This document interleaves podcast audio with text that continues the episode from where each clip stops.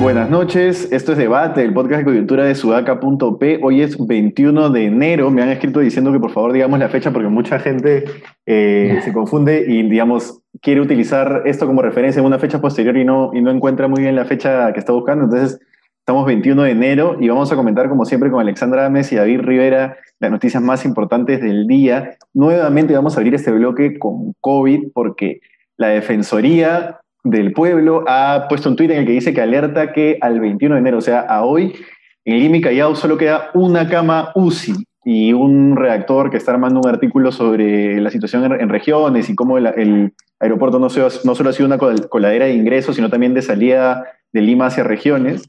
Eh, me informa que también en Cusco parece que no hay camas UCI ya disponibles y más o menos es la misma situación que en todo el país.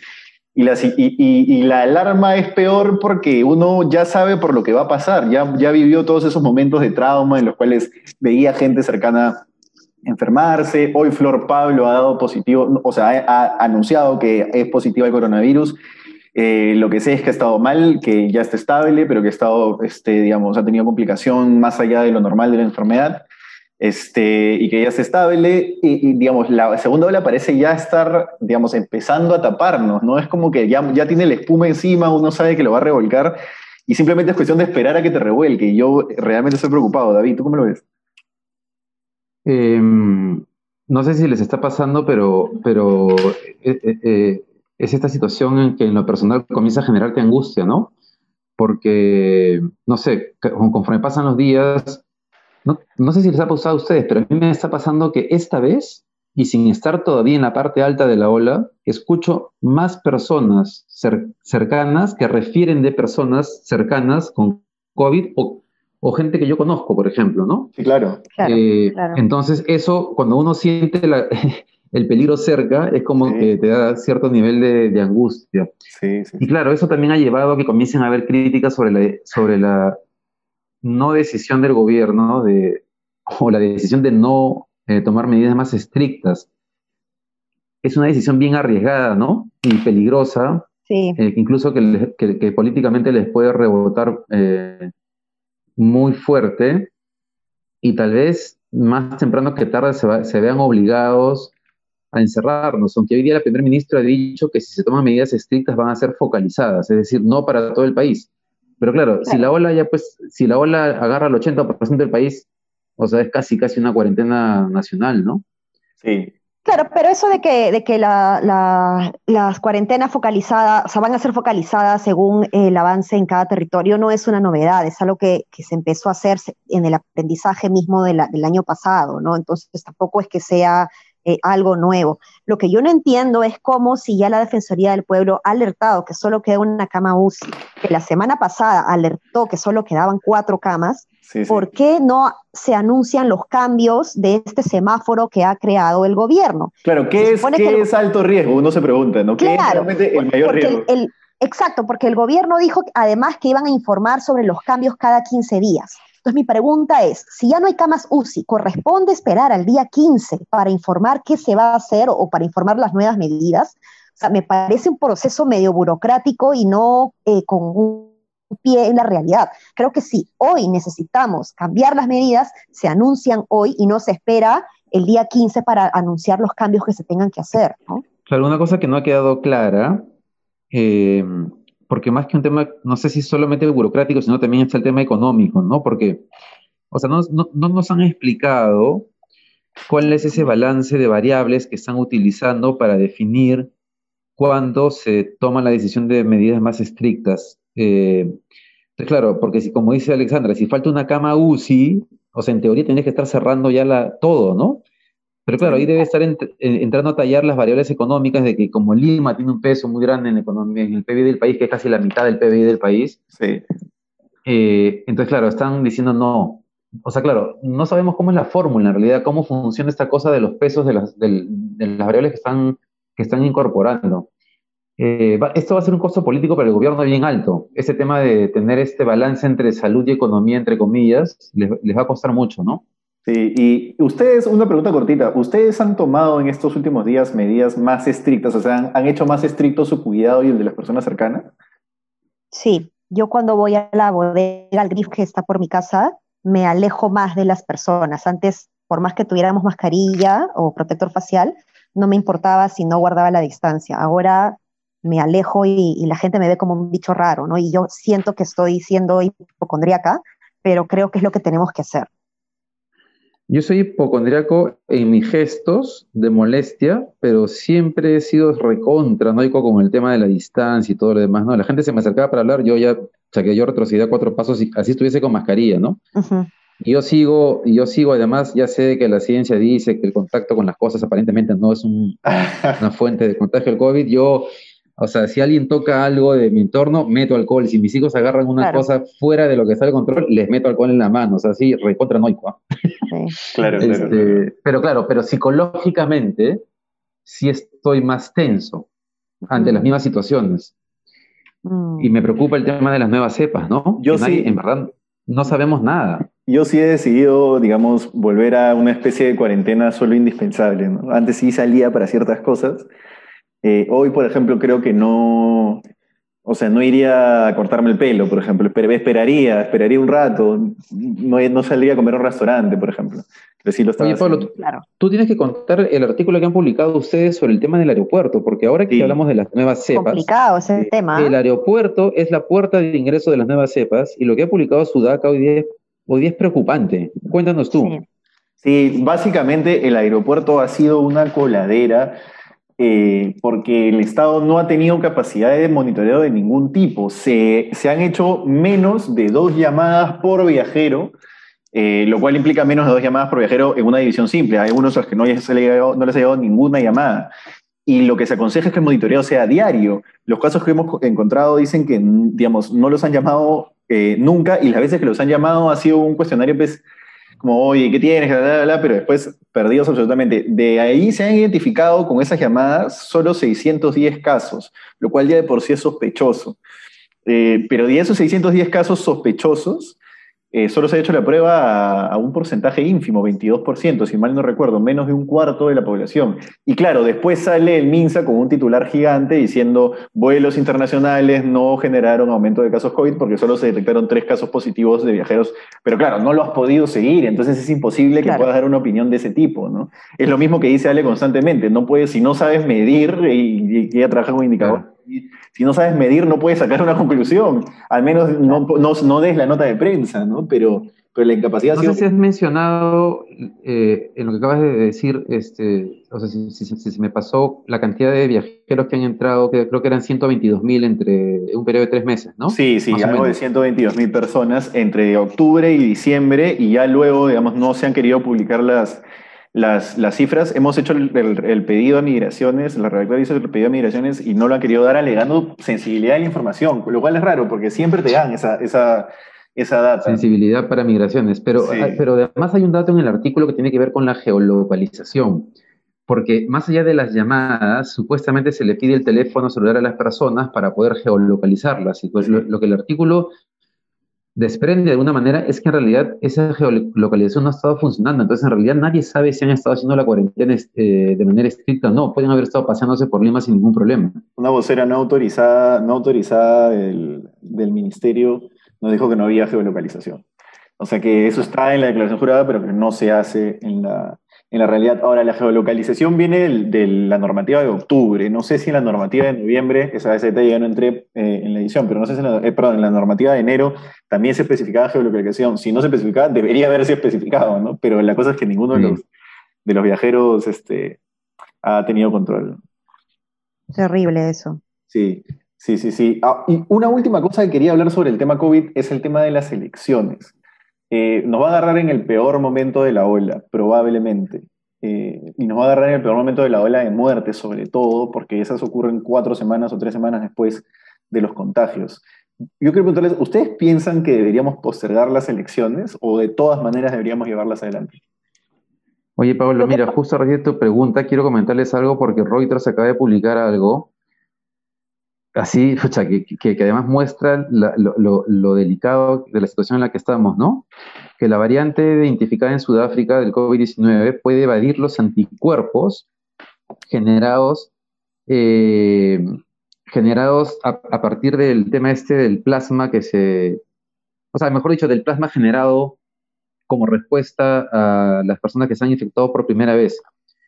Eh, o sea, de los pacientes que se han recuperado. Es decir, la, nueva variante, si tú te has contagiado de COVID y supuestamente tienes ocho meses de, eh, ¿cómo se dice? Inmunización, ¿no?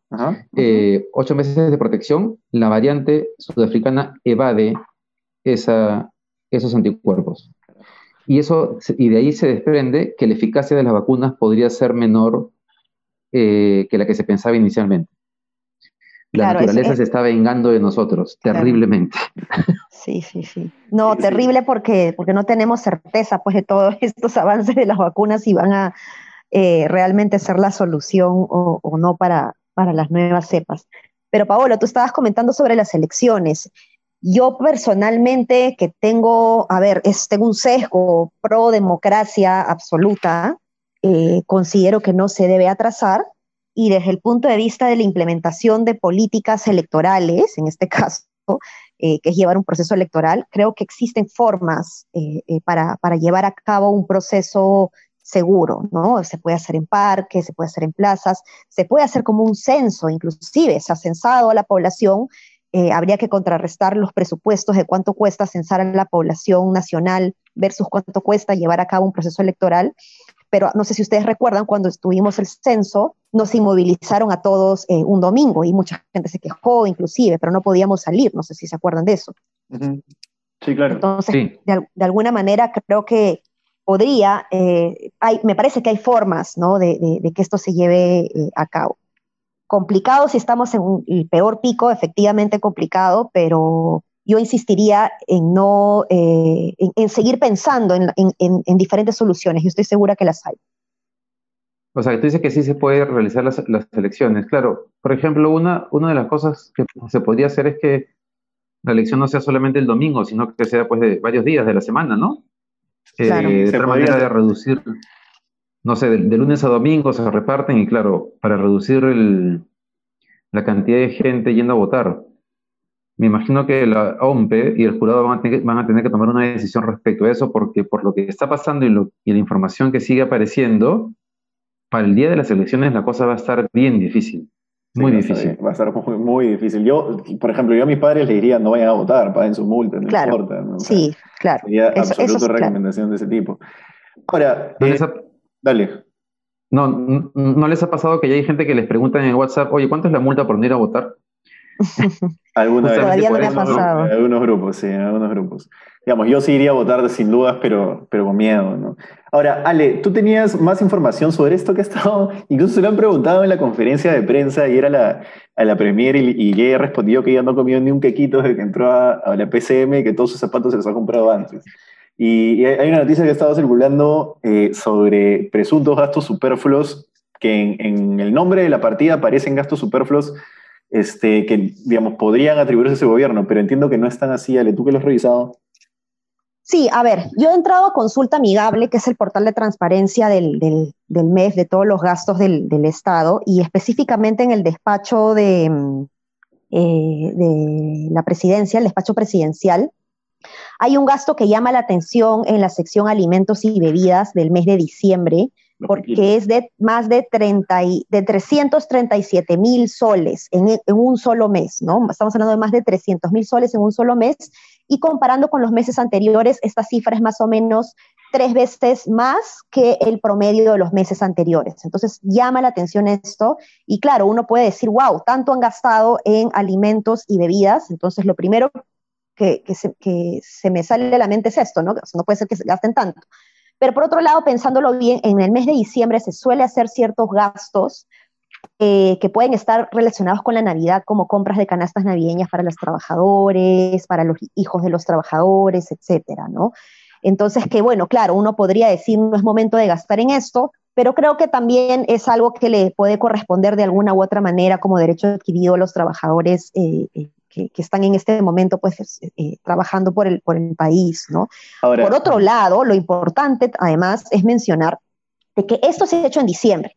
Pero para que esto se haga efectivo en diciembre, que todo cierra más o menos por las fiestas, suele cerrar el 20, 22 de diciembre, imaginándonos que se haya hecho efectivo el 20, 22 de diciembre, esto tendría que haberse hecho, eh, la, orden se tiene que haber generado en el mejor de los casos 30 días antes, suele ser 45 días antes, es decir, estamos hablando de noviembre, inclusive antes de la época de Merino, ¿no? Eh, y, probablemente fines de octubre, que es cuando se suelen hacer las órdenes navideñas, digamos, porque sabemos que si no, no, no llegan, ¿no? Entonces, eh, eh, para que esto se haya hecho efectivo en diciembre, definitivamente me parece que es algo que tiene que haberse tramitado con por lo menos entre 30 y 45 días de anticipación. Ahora, si es así, este, sería, es raro de que el gobierno no lo publicite por todos lados, ¿no? Porque si yo soy asesor de comunicaciones y veo que mi vocera su única respuesta ante una acusación de frivolidad es yo no me he comido ni un quequito, me horrorizo y empiezo a colocar eso por todos lados, no digo por Dios, o sea, esa no es la idea que tiene que quedar, la idea que tendría que quedar es la, que, la que pareciera, pareciera, por lo que te explica, sale que, que, que, es, ¿no? Y, además es una idea que lo favorece, entonces es raro que no, que no pongan voceros para, para refutar eso, ¿no? No, ahí hace falta un, un, buen asesor de comunicaciones que los ayude a, a, a, a decir las cosas como son, ¿no? Eh, qué, increíble que ayer, y bueno, no sé, yo me imagino que si ayer se publicó eso en la mañana, el gobierno debería haber tenido la información lista para responder ayer. No sé si, no sabemos si la, si la, tuvieron o no, pero, pero la respuesta del primer ministro en cualquier caso, más que cerrar el tema, lo dejó abierto, ¿no? o sea, parecía más este, parecía más una, una sacada de cintura que, que una negación de que efectivamente era así. La gente de hecho lo, interpretó como que se estaban burlando de un hecho que era preocupante. Sí, sí, y además, dale.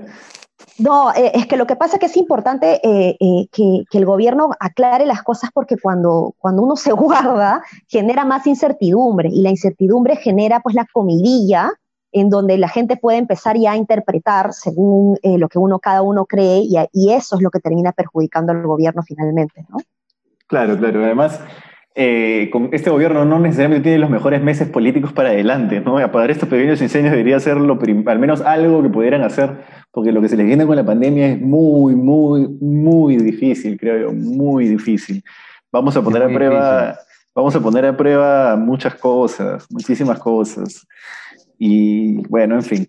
Eh, pero bueno, entonces eh, lo que queda claro, Ale, entonces es que hay una gran posibilidad de que los gastos no sean de esta gestión. Eso sí es tal cual. Sí, sí, sí, sí. Yo creo que con los tiempos de gestión de compras es lo, más probable es que se haya hecho, como digo, entre 30 y 45 días antes de, del 22 de diciembre, ¿no?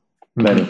Ahora, yo un temita muy, muy, muy breve que quería mencionar este, para cerrar el podcast es que hoy día es una información, como hoy día me escrito una persona diciendo que usa el podcast, digamos, para estar también informada, quería dar una información que no quiero dejar pasar, que es que el Indecopio ha publicado la lista de colegios más reportados y más sancionados, y entre los más reportados están Innova Schools, eh, Trilce, Pamer y Saco Oliveros, que son cadenas gigantes, ¿no? Este, y y también están entre los más sancionados. Entonces, para que quien nos escuche y tenga hijos piense, digamos, eh, eh, un poco en el panorama, cómo está a la hora de decidir. Nada, creo que es algo que no quería dejar pasar. Nada, eso ha sido todo por hoy. Gracias, Ale, gracias, David, eh, por haber estado con nosotros como, como siempre y hasta la próxima. Un abrazo. Chao, chao.